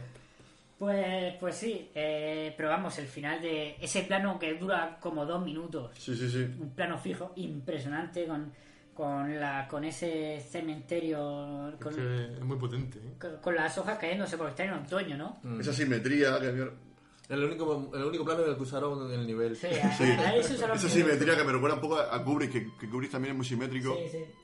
Sí, hombre, pero a ver, toda la película hay, eh, parece que ha estado de- de desequilibrada y aquí parece que, que va a haber algo, que va a acabar bien, ¿no? La cosa de esta historia, por lo menos, parece que parece que tiene algún halo de esperanza. Sí, Por ese entorno tan bonito, pero el contrapunto es que no... Que, que- es que, que es bonito, dices tú, pero es que está en un cementerio, los árboles se están cayendo las hojas, no viene el invierno. Pero y eso es bonito. Winter, is- winter is coming. O sea, quiero Sí, decir, em- em- es como poco melancólico, ¿no? Sí, pero pero melancólico no significa que sea horrible. El, Bueno, el- pero- el plano, es, el plano es muy pacífico. la- y la- muy- el Bueno, pero- plano es que es genial, ¿no? Pero bueno, pero ese plano habla de la esperanza, ¿no? Como él, pese a todo, Sí, eh, eh, el- el- bueno, bueno, o sea, de, de hecho, dice, bueno, me, me da igual el avión, o sea, me- para, para, para que me quede aquí. él, él se prueba, ¿no? Claro, hombre, pero porque está, está, yo pienso que muy, muy enamorado de ella, aunque Es sea su, ingenuamente. su última oportunidad. Bueno, acabamos de, de ver el, el, el fogonazo, de, se- ya se ha perdido, pero bueno, la aparición de Orson Welles, pero bueno, perdón. Como estamos viendo Sí, la sí. peli aquí de fondo, pues Sí. perdonad a los oyentes. Perdón. Pero bueno, ver cómo ella pasa de largo, el otro, ve cómo ella se da la vuelta, eh, ve cómo ella, ella pasa, se enciende un cigarrillo y no se mueve y funde a negro, es espectacular, vamos. Claro. Sí, que tira la cerilla y, y corta, ¿no? Como él, al final tampoco, o sea, se queda, pero luego es incapaz de decirle nada, o sea, se calla, me dice, Pero- espérate o no sé. Pero ¿qué le va a decir ya? Si ve que no se para. Bueno, no sé, pero. No, pero tiene que ser ella. la que elija. ¿Te imaginas que, O no, sea, lo, que, no lo él- había, que no lo ha visto? que, no sea- que en realidad Ya, sí, pero- era otro que- Iba distraída, ¿no? Iba pensando en sus cosas y, y el payo ahí haciendo el idiota. Sí, también. Ha- Humphrey Bogart lo ves enganchado del brazo y le dice, tú aquí no te vas en mí. No sé, pienso que es lo que tú dices, que no es Humphrey Bogart. No. Sé, de hecho, yo sí creo que tiene más de Humphrey Bogart al final de la película que al principio de la película, ¿no? Claro. O sea, Pues quiero decir, ya ha- se ha- se ha desengañado de, de su amigo, ha visto cómo es el mundo de verdad, ¿no? Hmm. Eh, Y se enchufa el no pito sé. tranquilamente. Sí, lo, sí, lo que pasa es que la sombra de Harry Lime es muy alargada, ¿no? Incluso después Sí. de muerto, su presencia... Es imposible luchar contra un, contra un fantasma. Bueno, vamos con la música, que fue un bombazo. Todo el mundo le, le decía a... A Carol Reed. A Carol A Reed. Carol Reed. O sea, no, no se me queda, ¿eh? Carol Reed. Todo el mundo le decía a Carol Reed que a dónde iba Con esa música. con esa música y, y fue un pelotazo, fue un melocotonazo de miedo, ¿no? Me lo botazonazo de miedo, sí. Como el del Fari Como el del Fari. Con la mandanga. Eh, eh, creo que es bastante comparable, de hecho. No, pero la verdad es que. No sé, son cosas. Por ejemplo, ese final, ese final alternativo, digamos, de la novela, es que una vez que has visto este de la película, es algo inconcebible. ¿no? O sea, yo no me imagino eh, que sea de otra manera. Pues la música es como que está también ligada a, la imagen, ¿no? De esta película. Sí, no, Anton Cara, no sí. puede. Eh, y cambió un poco la tendencia, ¿no? Desde el cine hasta ahora todo eran grandes orquestas, ¿no? Y aquí fue... Pero fue todo casualidad, porque según dicen, lo conocieron en una fiesta a este músico que tocaba la cítara y ya le, le encantó tanto que le, dijo que le compusiera algo. Pero es más, que luego se lo llevó, creo que fue a, no sé si fue a Inglaterra, a, Sí. a que compusiese toda la, la banda sonora ver, de la película. eh, por lo que yo. Bueno, es una anécdota que yo creo que es bastante conocida, ¿no? Pero. eh, sí, eh, Graham Greene se lo llevó a una fiesta durante el rodaje porque ya. eh, Carol Reed estaba que, que no podía más, ¿no? Eh, pues hemos dicho dos horas, no desconectaba nunca y cogió Graham y se llevó a una fiesta. Para que descansara un poco, ¿no? Bueno, que ahí conoció a. que tú dices, pues mételo en la cama, muchachos, yo qué sé. Bueno, Él no tenía muy puesto que se como lo llevó de fiesta, sí. Y ahí, pues, eh, en el, el catering llevaba su propia, sus propios músicos y uno de ellos era, eh, era este Antón Caras, que tocaba la cítara. Y tocó esta, esta melodía que normalmente no la tocaba, pero bueno, ahí la tocó. Y el tío se le metió en la cabeza y, y iban martillándole y dijo que, esta tenía que ser la banda sonora de la película. Bueno, intentó localizarlo, en lo- los del local donde fue la fiesta no tienen ni idea, se recorrió todos los, bares, bueno, él no, yo supongo, él barba, pues, pondría un ayudante ahí recorriéndose todos los bares de Viena eh, buscando a este hombre, al final lo localizaron, grabaron ahí un par de temas, él, luego cuando fueron a Londres vio que eh, le encantaban, que encajaban bien, se lo trajo otra vez de Viena, el tío no entendía nada, pero bueno, le decían que toque y, y él, y él tocaba, ¿no? Y pues eso, le pagaron creo que fueron 300 dólares, De la época. bueno, pero, pero quiero decir que fue una miseria.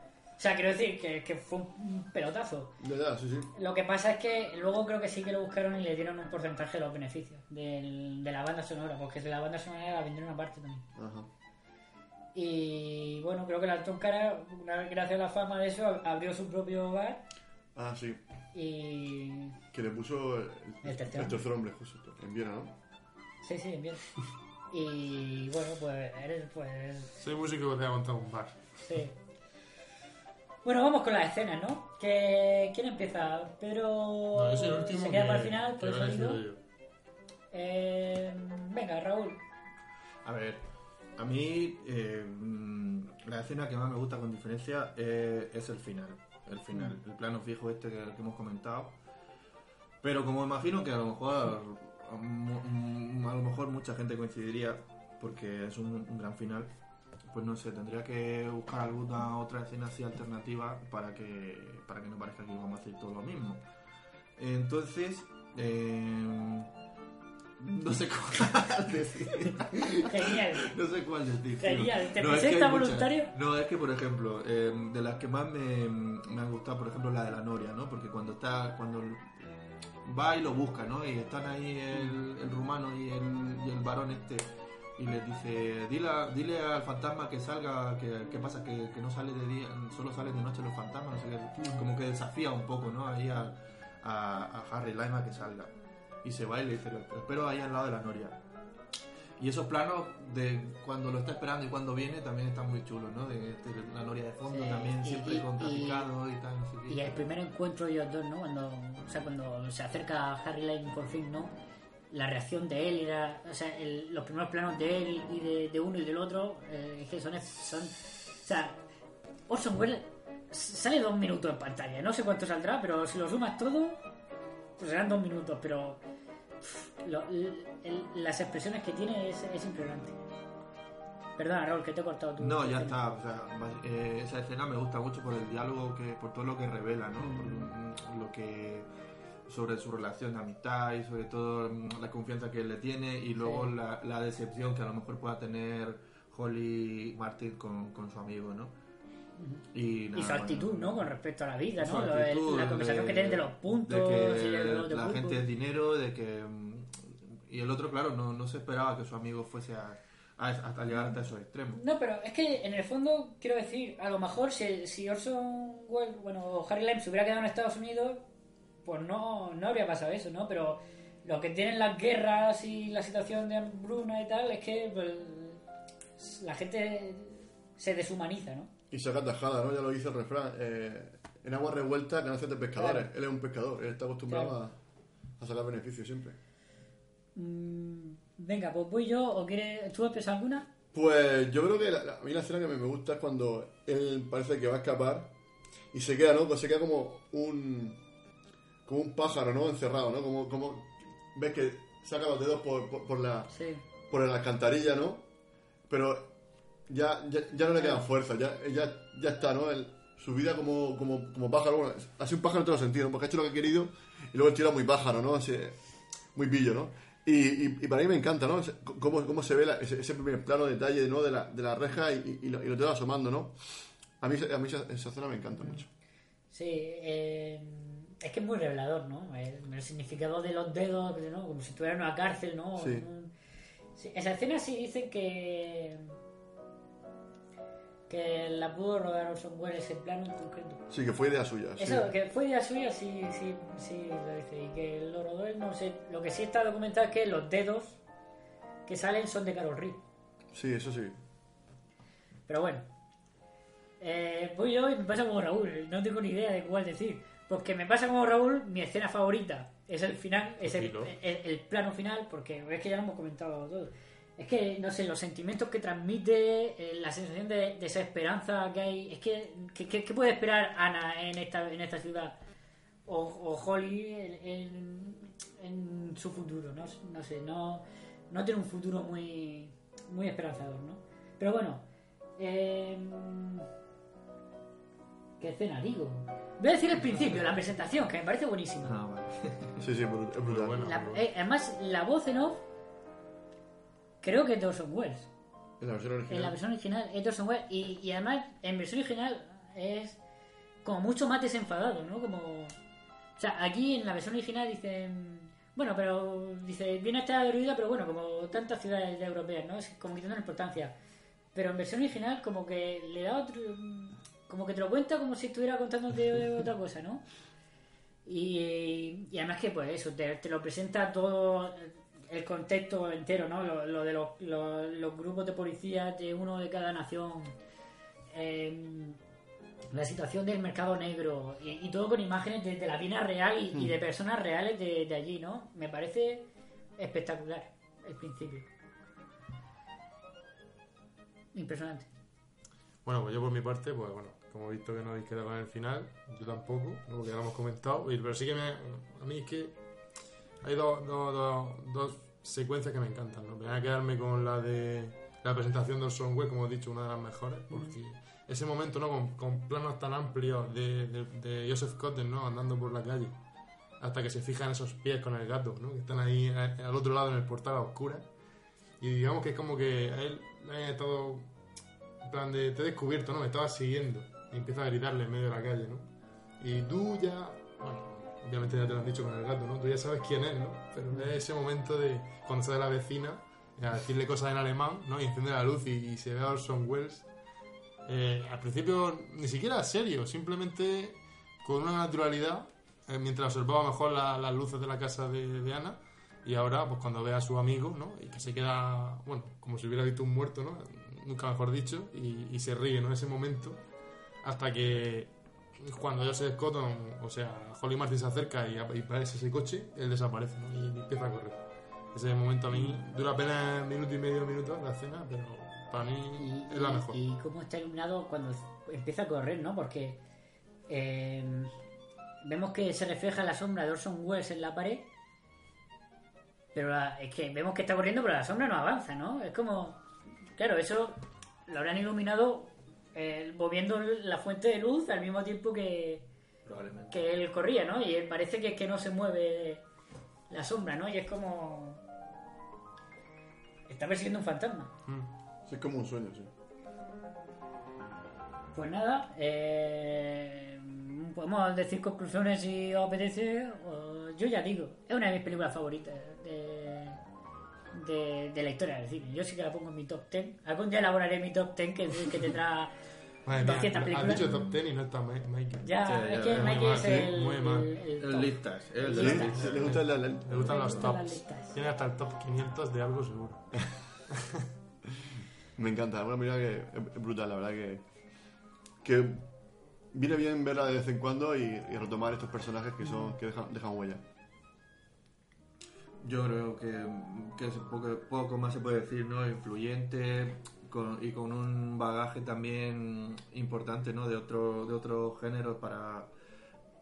Para mí ha cogido cosas del noir que están ahí muy presentes, cosas expresionistas que están muy presentes, como bien dices tú, pues de- del, del thriller del suspense, ¿no? También.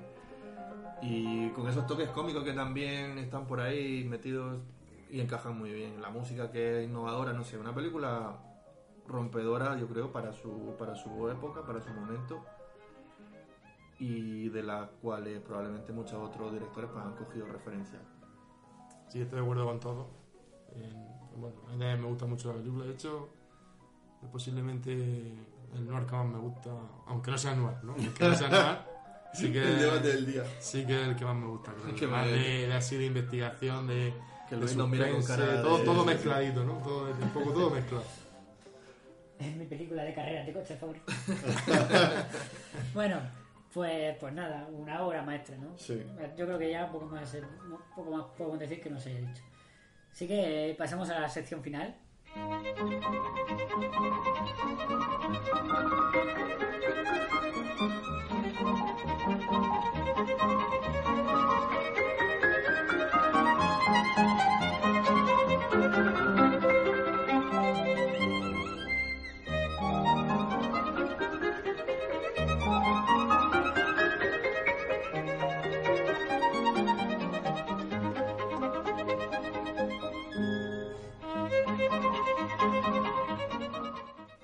Rápidamente, que parece que hoy tenemos un poco de prisa. Recordamos que estamos aquí en, Murcia eh, fiestas. Y bueno, voy a traer, tres películas. Vamos a retroceder en el tiempo otra vez. No tanto como con el nacimiento de una nación, pero sí que voy un par de décadas más para atrás, ¿vale? He traído tres películas de los años 20. De hecho, la primera propuesta es de justo del año 20, 1920, de Alemania, y es un- pues, una película de clásica de expresionismo alemán Em, una película de terror que yo creo Nos hacemos que, que- hace una idea. Eh, la segunda propuesta es británica de 1927 Em, es un thriller de suspense también. También nos hacemos una idea. De alguien que ya se ha pasado, ¿no? es alguien que ya se ha pasado No tanto como debería. yo creo que solo se ha pasado una vez Sí, una vez, una vez. Eh, y la tercera propuesta es una película que ni siquiera he visto. Pero a la que Genial. le- pero a la que me, le- me encanta. Pero le tengo, le tengo muchas ganas, por eso la, propu- la propongo. Esto también lo hice con una vez con una película que la elegiste y yo no la había visto, pero quería verla. Eh, ¿En es de serio? 1927 y es americana, ¿vale? Y es un drama bélico. Hmm. Voy a decir años 20. O sea, el año 20. Años 20. año 20, no, el año 20. Ah, la del año 20. La de terror, la de Ah, terror. buah, eso- eso- es, un- Venga, es una obra maestra. Pues. Venga, propon tú, yo decido. el. Mm. bueno, os propongo yo y. O sea, quiero decir, hay tres votos. Si uno vota. Sí, elegí, elegí, venga. Venga, yo, yo apuesto por, por el 20 también. Bueno, Venga, pues vamos, entonces ya está. vamos por el... Tú, a ti no te queda otra. No me si, queda no te, si tuvieras que eh, elegir, ¿cuál, cuál Yo, yo hubiera votado. Yo como si no tengo una duda. Eh, Mikey luego tiene No, voto... Mikey ya no tenía igual de Hoy- votos. Se hoy dice, se decide no ahora. puede decir nada porque ya está, no está aquí, entonces... Vale, Aparte vale. que no hemos puesto la música. vale. Bienvenido. Tomar una decisión. hay que tomar una decisión porque hay que, hay que empezar a la- los compañeros. Hay que empezar a ver la, la película, o sea que... Pues ya está. Luis, si no tuvieras que... Sí, por la si, presión no, social... tu- si no fuera por la presión social, hubiera dicho el señor gordito que me gusta.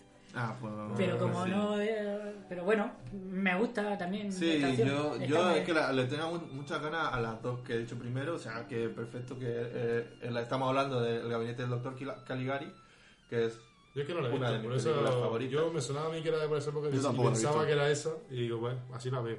Bueno, pues, pues es, ya es hora de que la veáis, porque... vale, gracias. Incultos. porque no, Sí, no, bueno, no, aquí no. el que propone películas que no ha visto también. Eso te iba a decir, te iba a decir tú. Eh, Bueno, pero a mí también me gusta um, explorar y, y ver, no sé, pues, yo, Yo también he la, propuesto la películas propuesta de, la propuesta de hoy, la, la tercera, no la he visto, pero es una película que tiene mucha relevancia y que tarde o temprano tienes que ver. Y, y, si se- y yo No, creo que se no, debería pasar por el sí, me podcast. parece muy bien que cada uno haga lo que quiera. que te imaginas que luego es un truño de asqueroso. No, pero, pero la que vamos a ver, no, la del doctor, el doctor Caligari, pues es una película, de hecho, mm, yo creo que de las más adelantadas a su tiempo, yo creo, ¿eh? porque estamos hablando de 1920. Ujú. Y Que tiene, no un, cosa. un- tiene un giro de estos brutales, ¿no? Al, eh, al final, o sea, no quiero así comentar mucho de la película porque no la habéis visto, pero... No quiero hacer spoilers, ¿no? Espérate. Perdona. Eh, pero vamos, que, que nada, para la próxima semana o cuando sea, el mes que viene, cuando sea, porque no sé cuándo vamos a grabar el próximo podcast. No, ya digo que ya retomaremos a mediados, pasados mediados de septiembre. Mm. E intentaremos retomar el ritmo habitual. Vale, pues para la próxima... El, hace un avance- Sí, pues a ver, os puedo comentar, a ver si sin desvelar nada. Eh, ¿Es pues doctor de verdad? Sí. Vale. Bien. A ver, esto... Eh, No que tengo un doctorado, ¿no? Pues Ah, es, eh, es un pueblo alemán en el que hay una hay una feria, ¿no? Hay un- una feria de estas de, de- ¿cómo se llama? De, de freaks, vamos Sí, a llamarlo. lo o, que sí, había antes. o una típica Freaks, feria donde freaks. hay, hay atracciones y tal. Y aquí hay un hay un doctor que tiene pues a un a una especie de sonámbulo, ¿no? Un, a un hombre dor- dormido Hmm. al que es una especie de zombie, al cual obedece sus órdenes, básicamente, ¿vale? Y, y nada, pues lo curioso de esta película es que todo lo que tran, toda la historia que vemos, eh, que este, hay un personaje pri- principal que tiene una que tiene una aventura en ese pueblo, ¿no? Y ahí eh, se encuentra pues cara a cara con este César, que es el nombre del, del, sonámbulo este. Y luego, bueno, descubre, al final de la historia, pues descubre algo que mejor no ni mencionar. O sea, es que no, no, me- no quiero decir... Venga, vale, pues hasta aquí. Muy bien, pero bueno. Bueno, tú sabes, tú sabes cómo es el final de la película. Es que Estoy ya ansioso. yo, yo creo que os va a Sobre gustar. todo con el O sea, resumen de además Raúl. con lo que me gustan a mí los zombies. No, porque es una película bastante cortita, de hecho. Dura una hora y poco más de una hora. O sea, no, no es muy larga, es súper corta. Y, y visualmente, pues os va, a, os va- os va- os va a flipar. O sea, visualmente para mí es una de las películas de esas irrepetibles. Yo no he visto otra cosa igual nunca. O sea, no he visto otra cosa igual. Así tan extremista con el expresionismo. Y nada, pues nada. Pues muy bien, pues la semana que viene, 1920, bueno, la semana que viene, digo la semana que viene, pero vas a ver, 1920, eh, lo he tenido que mirar porque no me acordaba, Robert Wine, Vine, no sé Sí. Robert Vine, que es pues, un típico, más guionista creo que director Mm. en, en, lo- en la, en la movida esta del expresionismo, pero, pero sí que hizo alguna más suya, creo que también es el, no sé si el Golem o... Sí, me suena, sí, puede ser. más. No me acuerdo la verdad. Tendrá más de una, pero vamos. Hombre, imagino. Bueno, pues nada, pues el camino de Doctor Caligari. Hasta ya será la primera de la nueva temporada. Sí, pues hemos cumplido un año Sí. grabando podcast. Entonces nos han renovado la directiva, ¿no? Muy bien, muy Bueno, bien. no sé, ahora que está Luis, a lo mejor me hago un podcast que he hecho y solo, y solo pongo Luises. pongo solo Luises. El café de Luises. Bueno, ya veremos. Hasta, Hasta la próxima. Hasta la La próxima.